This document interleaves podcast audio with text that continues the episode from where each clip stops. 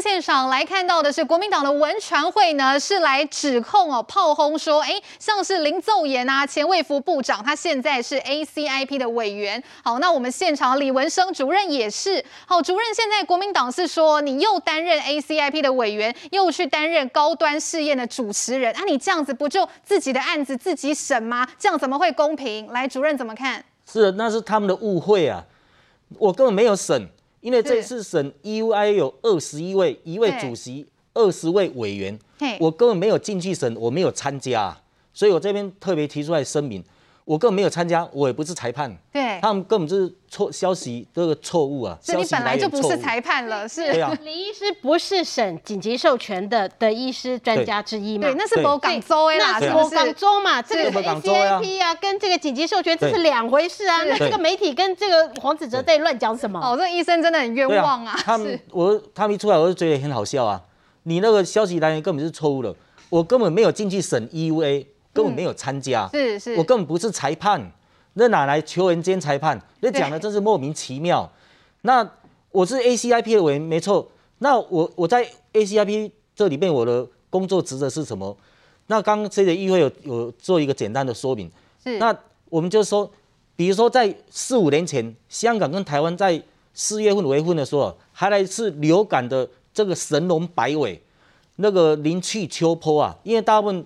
我们流感都在冬天和春天的时候，四五月天气已经变热了，应该流感已经结束了，可是又来一波，于是啊，每年都是九月份就要开始打流感疫苗，然后那时候我们在这个隔年的时候就开会说，哎，这个疫苗的因为流感的抗体在我们体内啊，大概维持六到八个月，那六到八个月可能有人比较快消失，有人比较抗体比较晚消失，所以决定延后延到十月份才打，嗯，所以你看这一两年。这个流感疫苗改成十月份才打，我们是做这个决定。这个流感疫苗或者其他的疫苗什么时候打，它的效果比较好，才能够从流行病学、公共卫生啊，给全民最大的一个福祉。再来一个是说，讨论说，那明年流感疫苗，或者是说今年夏天的时候，我秋冬的时候要买多少流感疫苗？对，那评估一下现在的流行趋势，全世界现在是 A one 型流感、A2、A3。或者是那个 B 型流感、维多利亚型、三型、线型流行的怎么样？我要买三价流感疫苗，要买多少？现在四价比较好，现在大部分都打四价了。那我们是决定说，你要买三价还是买四价，或者是要买多少量？要买五百万剂还是买六百万剂？我们只做这样的建议而已，而且只是建议哦。是那个到最后决定还是在 CDC 跟卫福部。对，我们只是建议而已。都啊，大家 ACIP 的委员、这些专家，包括小儿科、感染科、公共卫生、流行病学。哦，还有包括台大的工卫学院陈修熙教授等等，这些各方面的专家学者啊，大家聚在一起，然后有一些共识，有一些建议，那这个建议交给卫福部，让你们去去参考。是，对，我们只是建议，我我根本没有决策权。对，他们今天讲这样，我觉得很莫名其妙。哦，医生真的是满头问号，因为国民党的指控看起来就是完全搞错方向了。我们再重复一次哦，刚才医生的解释说，预防接种咨询委员会他们根本就没有进去审这个国产的高端疫苗，审国产高端疫苗的是有这个专家小组，这完全是不同组的。所以针对国民党文传会的指控，在这边刚才听到医生是严正的否认了。好，除了这个国产疫苗之外，接下来大家很关注就是台北市现在的问题了，赶快请教。世间议员啊，因为这两天哎，民众都在问哎，说听说台北市要自己举债去购买第三剂，好，到底要买多少剂？要举债多少亿？要来买这些疫苗？现在有没有详细的办法跟规划啊？请教议员。事实上，柯文哲说要自购疫苗，我觉得八个字讲了，柯文哲是不安好心，分庭抗礼了。嗯，他要借由疫苗这个议题。那么借机来酸中央政府，嗯，同时要预做炮打中央的准备，嘿，那很清楚吼。你看他那个柯文哲说了，是说通常国家做得好啊，就用不着我们了。哦，他先做一个起手式，对。那再来，哎，他说了以后，马上同时哦，哎，江启臣呐，国民党主席就邀柯文哲。要一起找蔡总统啊，对，哎，他们要一起去找蔡英文踢馆了，要去踢馆了，是，然后才说要买疫苗哦，哎，国民党团在台北市议会的党团从来没有这么一致过，马上通过，也没有开会，也没有讨论。台北市议会国民党团力挺了，全力支持，全数支持柯文哲要去自购疫苗。那好了，柯文哲讲的这么活龙活现，那我就问说，我们台北市政府说好了，那你市长说要买，那你把你们的计划吼，到底采购疫苗相关的计划会议记录是不是提供给我？那到底要采购疫苗的进度已经做到怎么样呢？还有你要预计采购哪一种疫苗的品牌？哦，那选择那个品牌的原因是什么？哎，孟琦他回答很清楚哦。台北市政府的回答是：第一点，他回答本市目前无采购 COVID-19 疫苗之相关计划以及会议记录，完全没有。第二点，哎，问他说那采购疫苗的进度，还有问他说买哪种品牌，他说啊，规划中，嗯，规划中，可见。这完完全全是柯市长一个人胡掰瞎掰，他不但嘴巴快，而且他这次是很有心机的，他要借由疫苗这个议题，嗯，他要当菲律的共主了，嗯，他要借由这个议题的炒作，让他个人声量高了以后，他要一统蓝白橘红黄哦，他要当菲律的共主。所以，我认为疫苗的采购只是它的一个起手式，但是我要留下一点历史记录哈。嗯，我觉得国民党他们反对 EUA 给高端，他们确实居心叵测，因为尤其他们没有任何证据之下，他们就去提告辛苦劳苦功高的官员们，告他们说贪污治罪，说他们图利，其实这是不对的，这是非常可恶的。但我个人的看法，我提供几点。第一点，吼，这个免疫桥接 （immune bridge） 事实上 WHO 有讨论，但是没有通过，也就是免疫桥接，事实上没有被国际认证。那第二点，也第二点，吼，就是说，事实上国际认证的这七大品牌的疫苗，他们虽然没有做完第三期人体试验，但是他们有做到。第三期四五万位了，有提出其中分析报告，吼，interim analysis，吼，这是正确的事情。第三个，事实上疫苗的研发，我举一个例子，叫 CureVac，CureVac 是全世界前十大药厂 Glaxo 跟背后是比尔盖茨他们去投资的，结果 CureVac 一二期做了，三期做了哦，它第三期的。保护力未达百分之五十，结果他们就宣告放弃。也就是说，疫苗要打到人体里面，要非常非常，这不是等同哦儿戏的事情。那并不是说疫苗多就是好。你看中国疫苗最多啊，中国说他做了二十亿剂，哎，他除了中国打，他还给第三世界、中亚国家、非洲这些国家，结果到现在我们看到的是效果奇差无比。也就是说，中国跟这些第三世界国家还要跟他自己中国的人民讲说：“哎，你放心啊，我中国的这个疫苗，吼，这个有刚好达到百分之五十，而且他说至少打下去是安全的，没有副作用。”那个孟琦，安全性跟有效性是一体的两面。嗯，你个人打虽然没事，那你打个阴阳针就好，打下去是没事没错，你个人是安全。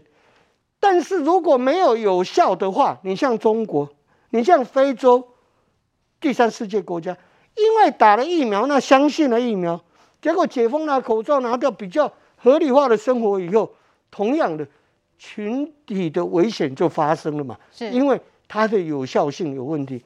那既然蔡总统今天站在国家的高度、领导人的高度，他出来这么说了，我只是做最后的提醒。是，那我也跟。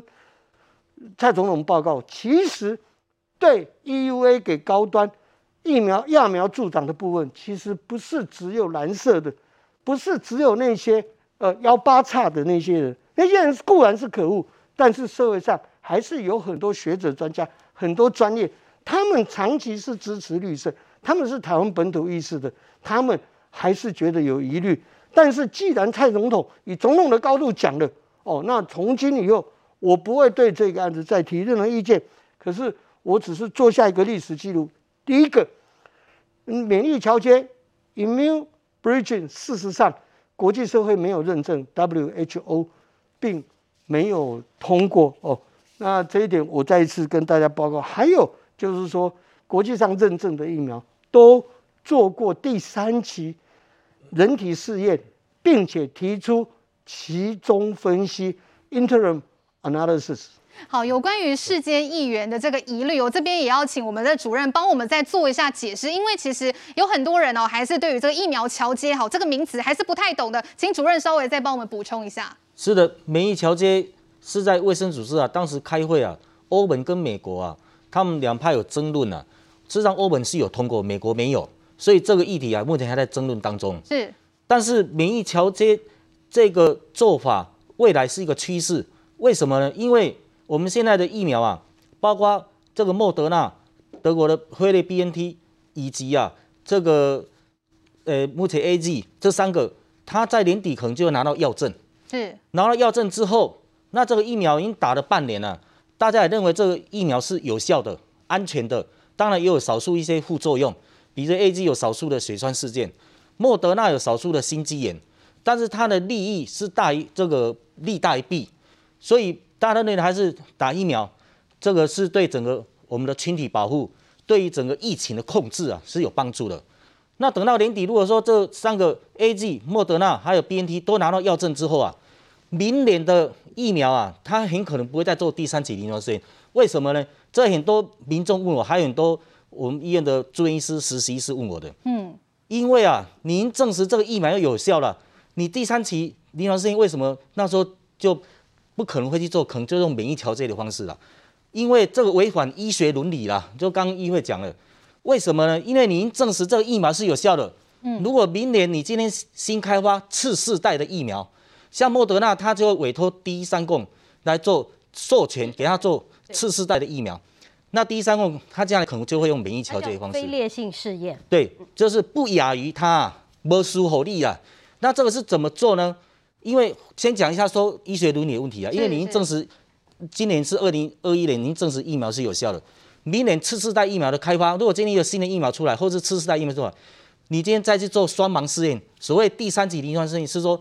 我今天各找一万个人，然后啊这一组双盲哦，连医生我自己做高端疫苗临床试验，我也不晓得他打什么。嗯。双盲的意思是说，受试者也不晓得他打什么。对。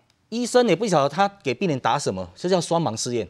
好，各一万个人，这各一万个，你一组是安慰剂生理实验水，一组是真的疫苗。打完以后就让他们回到社区里面，然后观察一两个月之后，然后再看说，哎，打真的疫苗，你得到新冠肺炎的。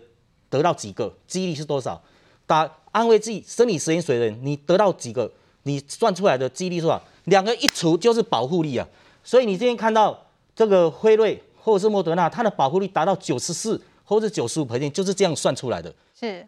那你想想看，如果明年各找一万个，一组打安慰剂、生理食盐水，一组打针的疫苗，给他放到社区去，万一这一万个人打到这个安慰剂、生理食盐，他得病难易死掉了。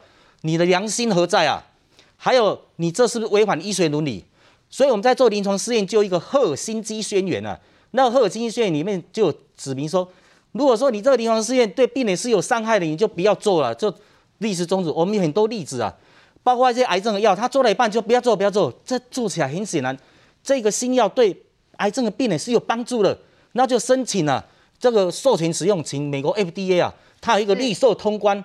对癌症的病人，这个药是有效的。我们做了一半，没打这个新药的人都死了，有打这个新药的都活了，很明显的差异啊！可以跟 FDA 申请快速通关啊，有快速通关这个名词。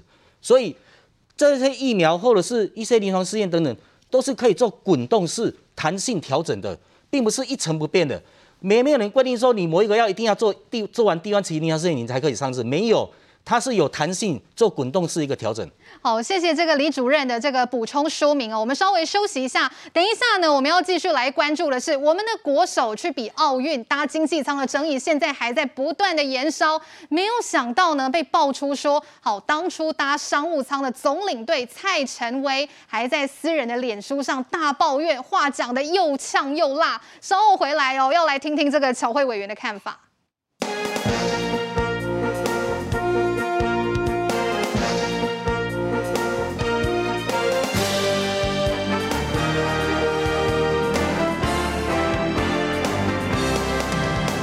希望我们的选手能够借着这一次东京奥运，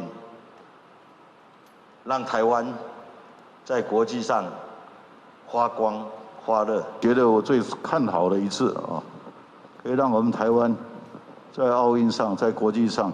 更发光发亮。今年四月冬奥倒数一百天时，代表团团长林鸿道和总领队蔡成威才表达出对成绩的期待。三个月后，却因为国手搭经济舱风波，成为众矢之的。两人过往的是非也被拿出来检视。现任奥会主席林鸿道是宏国集团副董事长，二零一五年被指控和胞兄也是前一零一董座林鸿明联手掏空中联信托二十四亿资产。同年，蔡成威担任田协理事长期间，发生撑杆跳国手叶耀文到哥伦比亚参加世新田径赛，因沟通问题没杆子跳，被迫弃赛。在党立委点名两人就是体育改革的主力。到这个蔡成威、林鸿道等人仍然搭乘商务舱，是让人家非常难以接受的。在多年前，我们来倡议这个体育改革的时候，他们的声音是什么？但是即使经过了体育改革，号称成功的体育改革之后，他们仍然位居体协的高。的的重要位置。商务舱的承诺因为防疫考量跳票，教育部说会检讨。不过中华奥会至今仍未公开回应。倒是总领队蔡成威已经在私人脸书大抱怨。事发的第一时间，蔡成威就在脸书发牢骚，疑似不满检讨声浪，还写道：“就让选手自己走，走丢了或确诊都是活该。”他的朋友也留言帮腔，骂体育署就是一堆笨蛋。蔡成威再贴戴资颖的动态，批评他又在抱怨房间太小。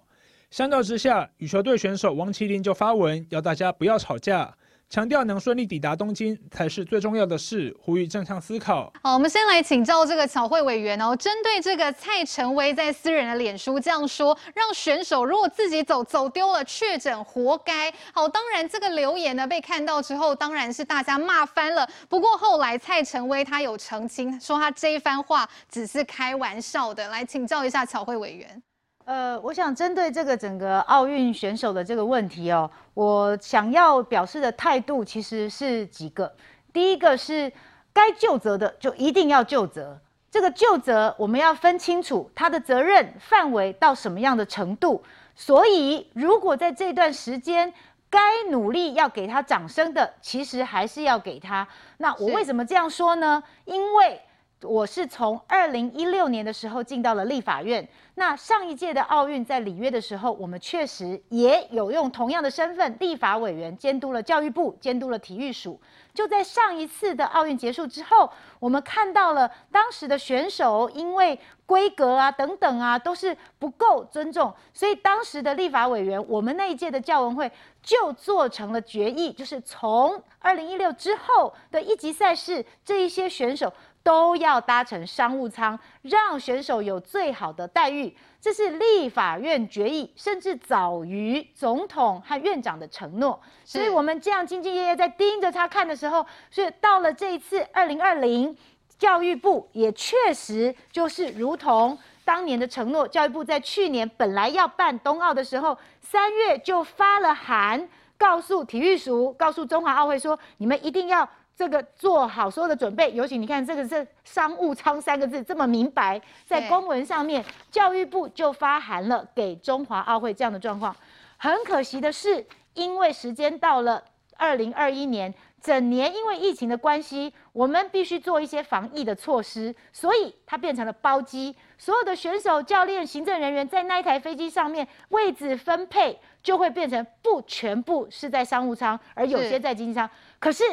我要说的就是这个部分，如果是因为防疫政策而你必须做了改变，你也应该要和选手沟通啊。你这个部分为什么没有让选手知道，甚至没有让上面的长官知道？你看这个画面清清楚楚，大家这么高兴在机场送别，没有人知道等一下就会出这个包了。对，所以我觉得这是非常不体贴、不适当的状况。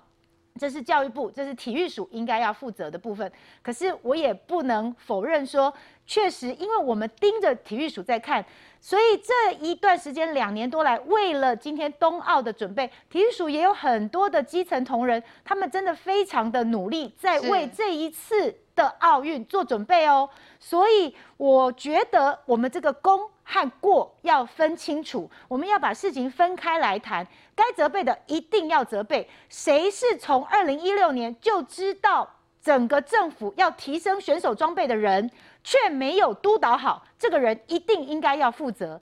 但如果后面我们看到，不管是你看像现在被爆料的说什么饭店住宿啊，是哦、呃、餐点等等，后来都发现原来这是像小戴戴之颖自己要求说，我想要的不是豪华饭店，我想要的是离比赛场地近的饭店。他的教练还自己先去看过了，所以才提早在二零一九年就下定了，是这样的实情。是，那我就觉得大家不要再见缝插针了。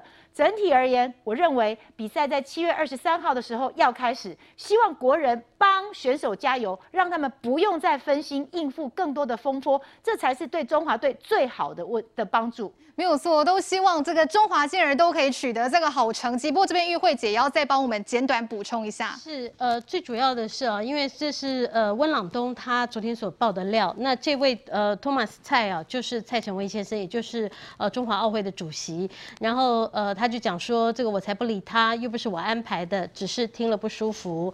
然后这个是体育署，不要管太多。他讲体育署不要管太多，就让他们自己走好了，走丢了确诊了活该，不要让四年同样再被骂一次，然后再骂体育署是一堆笨蛋。然后呢，Thomas 蔡又在讲说小戴现在在抱怨房子呃房间太小，那呃怎么样怎么样怎么样的哈。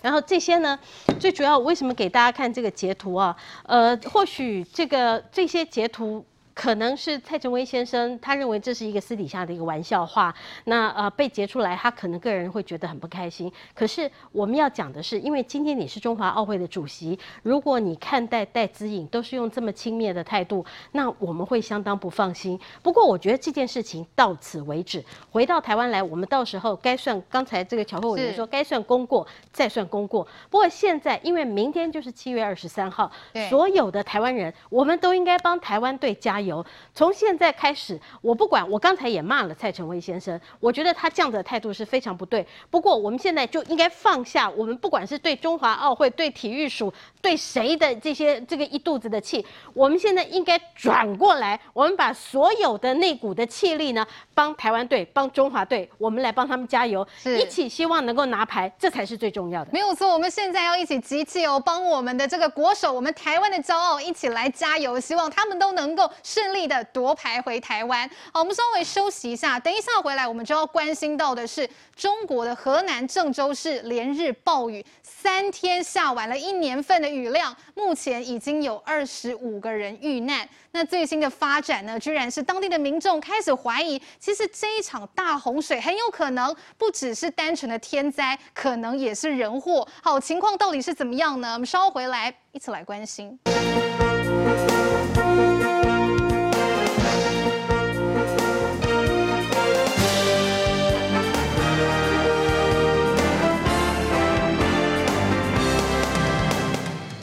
现场，我们要一起来关心的是中国的河南省郑州市，好，出现了这样子的画面。连日来呢，这是号称千年一遇的罕见暴雨。好，我们看到这个画面上呢，这个是在他们郑州的地铁全部都淹水，另外大街上呢，真的也都是洪水。好，大洪水，我们可以看到后续有一些车辆哦，真的不是得逃灾，就是在水上漂，情况真的是非常非常的严重。目前到目前为止，累计已经知道了是有二十五个人遇难，不幸的过世，高达一百二十万人受灾。好，那我们的总统蔡英文呢，也在第一时间，好，就像中国呢，就像郑州市。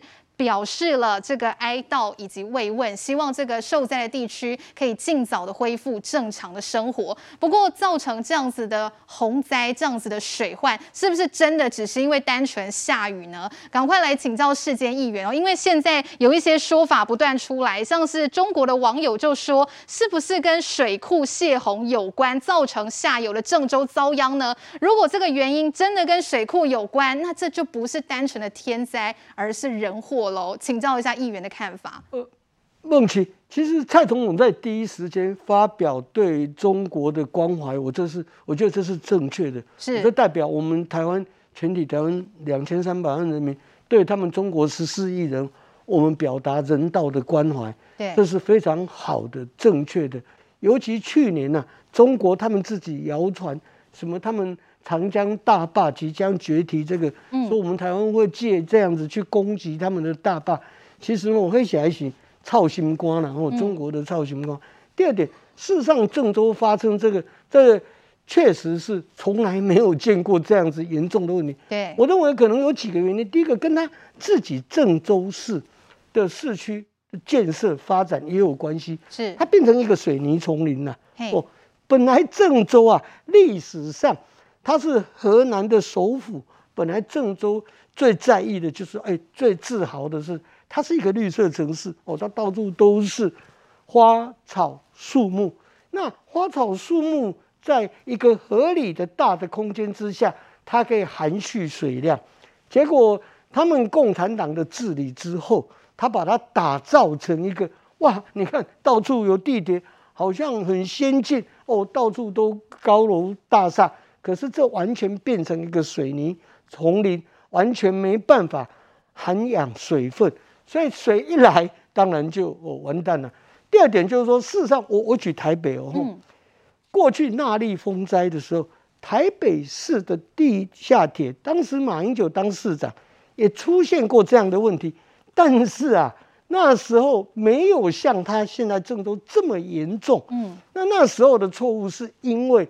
施工的一个管道连接口当时没有封闭上，结果就造成那个水患。那水进入地下铁这种严重性，不只是生命危险而已。那整个地铁的系统哦，因为这个用电力在驱动的，所以事后的整理是非常非常的困难。好了，即便台北市纳莉台风的时候。我们当时我们的建设是抓两百年的洪水频率，嗯，然后再外加五十公分，也就是说要进入地下铁那一道防护是以两百年的洪水频率外加五十公分，哦，所以你看我们上下地下铁的时候哦都要走个上下的通道，对，原因就在于此。那我看了一下郑州他们哦，他们最对这一点忽视了。哦，因为水往低处流，这是一定的，基本的，你要抓几百年的洪水频率做一个基准标准之外，你还要再加一定高度的防护措施。